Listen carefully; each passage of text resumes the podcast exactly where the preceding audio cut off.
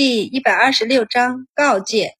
王太太立即放下了对保和医馆的偏见，请石掌柜和宁大夫一起留下治疗。石掌柜和宁大夫便悄悄地松了一口气，冲周满和丁大夫感激地笑了笑。丁大夫回以一笑，然后他们就开始让人清理软榻，把榻放到房间中间，把人抬到软榻上去。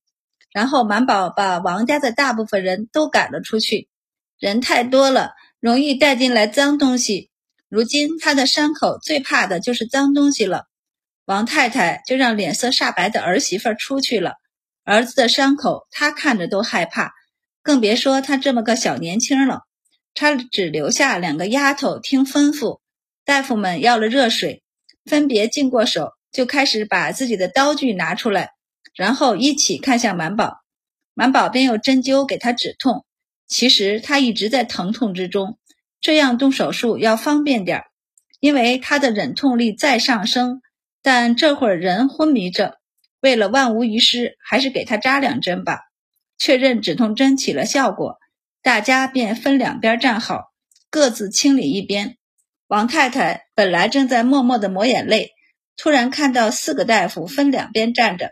拿着刀子就把他儿子身上的肉给片了下来，他吓得脸色一白，整个人都发抖起来。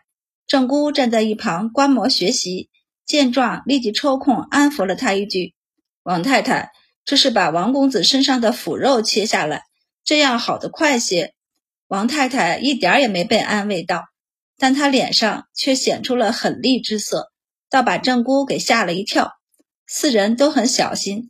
低着头，轻轻地将脓清理掉，再切掉已经确定死了的肉，一点一点的，极耗眼力和腕力。丁大夫见大家都很专注，便趁机将刚才收起来的药方递给郑姑，让她照着药方去调配伤药。等他们清理完，郑姑也把伤药调配好了，剂药也熬好了。四位大夫小心地给他上药止血，然后拿了一块干净的白布。轻轻地附在他的后腰和屁股上，丁大夫擦了一下额头上的汗，对满宝道：“把人弄醒吧，得让他把药吃下去。”满宝应下，扎针把人弄醒。王蓉迷迷糊糊地睁开眼睛，根本没多少意识。但宁大夫和丁大夫见他睁开了眼睛，便手脚麻利地把人半抬起来，直接拿过熬好的药给他灌了下去。动作特别的迅速和干脆利落，谁还不是从药童干过来的？灌了药，大家把病人又放回到榻上，然后就开始等着看情况。王太太等了一下，还是忍不住问满宝：“周太医，我儿。”满宝道：“等着看情况吧，半个时辰后烧要是没有退的迹象，那就再换药。”满宝看向石掌柜，问道：“病人有内出血吗？”石掌柜垂下眼眸道：“有，一开始便用了积石堂的三七粉内服，外伤也用的三七粉。那怎么？”宁大夫有些憋屈的道：“病人饮酒了。”众大夫沉默了。王太太察觉到气氛不太好，顿了顿后问道：“那现在怎么办？”满宝想了想后道：“等等吧，内伤应当不是很严重，先退烧，再想着止血。”王太太也只能应下。房门被敲了一下，王太太便对四位大夫微微示意，然后起身出去。她一走，四位大夫便放松了一些，谈论起病情来也更加的放开。满宝道：“病人还有心病啊，心情郁结不利于伤口愈合。要不是心情郁结，他也不会喝酒了。”宁大夫提起这事儿，他还有些憋屈呢。这病人一开始是他的。这伤也要说不小，主要是打得太狠，还伤到了筋骨。这会儿天又热，很难护理，一个不小心人就会死的。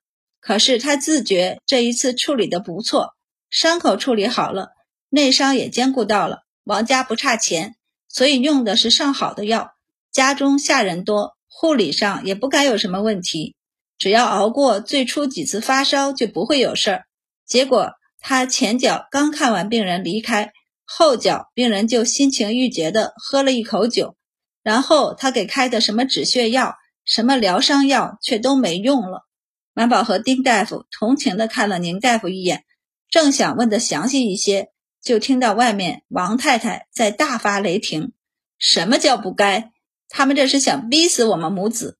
你让他亲来与我说。”屋里的五个大夫全都竖起了耳朵，就听得外面似乎有个嬷嬷低声告诫道：“大太太，老爷本意也是为了侄少爷好，谁也没料到那几个刁奴下手这么重。老爷夫人已经将人捆了，大太太说怎么处置就怎么处置，还请大太太以大局为重。别说屋外，屋里竖着耳朵的五个人都忍不住屏住了呼吸。”外面沉默了一下后，还是那嬷嬷的声音，声音很低，奈何大夫们耳朵都尖，所以还是听到了。大太太，这是一盒人参，还有宫里出来的上好伤药，算是我们老爷夫人的一点心意，您收下吧。屋里那位太医，您还是尽早送走为好。他压低声音和王太太道：“您要请太医，可以和老爷要帖子吗？您放心，我来前夫人已经说了。”家里会立即拿了帖子去请陈太医的。陈太医年纪比他大，手段也自比他厉害些，您只管放心。王太太放心才怪，袖子底下的手紧握成拳。她沉默着不说话，嬷嬷的脸色越发难看起来。正要说话，王达从前面赶了过来，走到嫡母身边，小声道：“母亲，去积食堂拿药的下人回来了。”王太太立即回神，连忙道：“快让他进来。”他看向那嬷嬷，扯了扯嘴角道：“吴嬷嬷放心，我都知道的。以后我们一家还要仰仗叔叔过日子，自会以大局为重的。老大家的，你送嬷嬷回去。”王大奶奶立即应了一声，上前将那嬷嬷送走。她还不太愿意，便有丫鬟上前亲热地拉着她的手，送到院门那里。直接送到隔壁去了。等人走了，王太太才压不住自己的脾气，冲他离开的方向狠狠地呸了一声。他直接快步走到墙下，冲着那边就高声骂道：“黄鼠狼给鸡拜年！蓉儿刚送回来的时候，我都跪下要请太医了，结果谁见我了？一个说政务繁忙，一个说病了没空。现在你们倒是不忙了，一个又病好了不成？”他一点也不怕被人听着，越发高声道：“板子不是打在自个儿子身上，便一点不心疼。什么踏青苗，狗屁的连累！到底谁连累谁？谁心里没数？”说罢，便掩面痛哭起来，大声哭道：“我可怜的蓉儿啊，不过是今春骑着马从路边过，马失前蹄踩坏了几株禾苗，正在插秧的农户丢了两株禾苗下去，就补上了。”你说要赔钱，那农户还笑着说：“你富家公子不知节俭，就这么两株禾苗，竟然也想着赔钱。结果现在禾苗都变成谷子要收起来了，才让人弹劾说纵马踏青苗。”他伸着脖子冲那院边喊道：“是谁在朝上得罪了人，才叫人收买了来诬告我儿？你们不说替他伸冤，还拿他做替罪羔羊？你们打他辱他，我都认了。”谁叫他早就没了爹，只能依附叔叔婶儿的过活？可你们不该算计他性命，明明说是打板子，结果廷杖那么大的板子打下去，你们这是存心想要他的命啊！是不是他死了，你们就碎了心？你们还得了一个大义灭亲的赞？嬷嬷才过了院门，就听到这些话，忍不住回身就要去拦，却被王大奶奶的丫鬟牢牢地拖住。王大奶奶也把她往那边推，一边推一边哭道：“嬷嬷，且宽谅些吧。夫君整个后背都被打坏了，从昨夜昏睡到现在都没醒。婆婆跟着熬了一夜，我婆婆就这么一个亲儿子，夫君受伤就如同挖他的心肝一样。那也不能胡说，一切还是等夫君醒来再说吧。如今夫君生不如死，您和婆婆说什么道理都是不行的。”做母亲的，谁心里不想着孩子呢？这句话让嬷嬷脸色大变。她定定看了王大奶奶一会儿，然后用力推开丫鬟，转身便走了。等她走远了，王大奶奶才擦了擦眼泪，和丫鬟回身，然后将院门锁了起来。这边的话很快就传到了正院和书房。王继没想到那边还会变本加厉。忍不住站起身来转了两圈，问道：“你不是派人过去了吗？怎么倒引出这许多的话来？”王夫人闭了闭眼后道：“老爷还是先请陈太医上门吧。”王继脸色难看，半晌后道：“已经让人去请了，只是不知道他今日是否当值。若是当值，还得再等一等才行。我们等得，只怕那边等不得。”王夫人忍不住抱怨一句：“老爷这次出手也太狠了，大嫂就这么一个亲儿子，要是出事……”王继脸色铁青的说不出话来。他哪里知道王蓉那么不顶用，只是打一场做做苦肉计，却没熬过。不过他当时也的确是在气头上。他叹息道：“现在说什么都晚了。王达那庶子竟然跪到东宫门口，这简直是诛心之举。”王夫人也叹气，等王蓉好了再算这笔账吧。不过蓉儿那孩子素来看重他那庶弟，只怕他到时候还不愿意，由得他吗？这是王氏，是要大局为重的。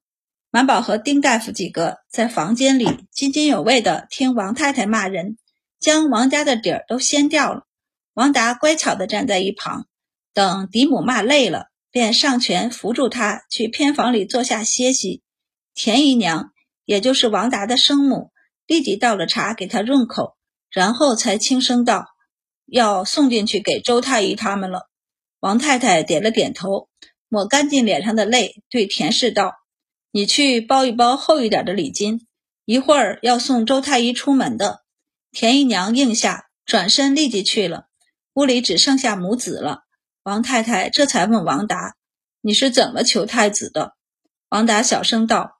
儿子就说：“太子对哥哥有救命之恩，将来我们兄弟必为太子肝脑涂地。就算哥哥，太子也有个仁厚的好名声，何乐而不为呢？”太子听了以后就答应了。王太太松了一口气，伸手拍了拍王达的手，道：“难为你了，不为难，母亲。我照您的吩咐点的周太医，只是他真的可以吗？”王太太眼角又忍不住流出泪来。她按着眼角道：“也只能试一试了。你别看他年纪小，医术却是出名的，不仅治好了太子，也给皇后、皇帝看病。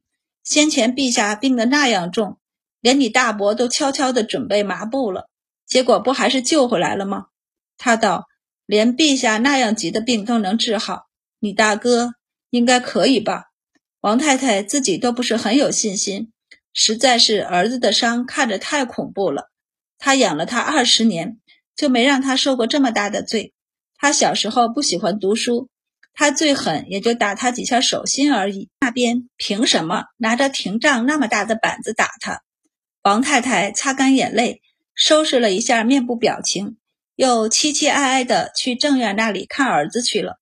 夏天养外伤，尤其是这种大面积的外伤，是很困难的。需要很整洁的环境和很小心的护理，这些东西满宝都有教过郑姑。此时郑姑就在给王家的下人吩咐要怎么护理。马宝给人行了一套针，加快药效。半个小时后，王蓉的烧减退，见药剂有用，马宝就满意了。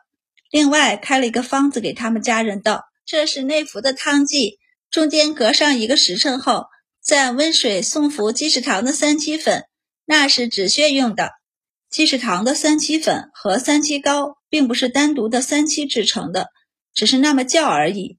它里面还含了别的药材，因为所用的药材都不太便宜，尤其是三七，需从岭南那边拿过来，所以很贵。也就王家不差钱，才能这样大量的使用。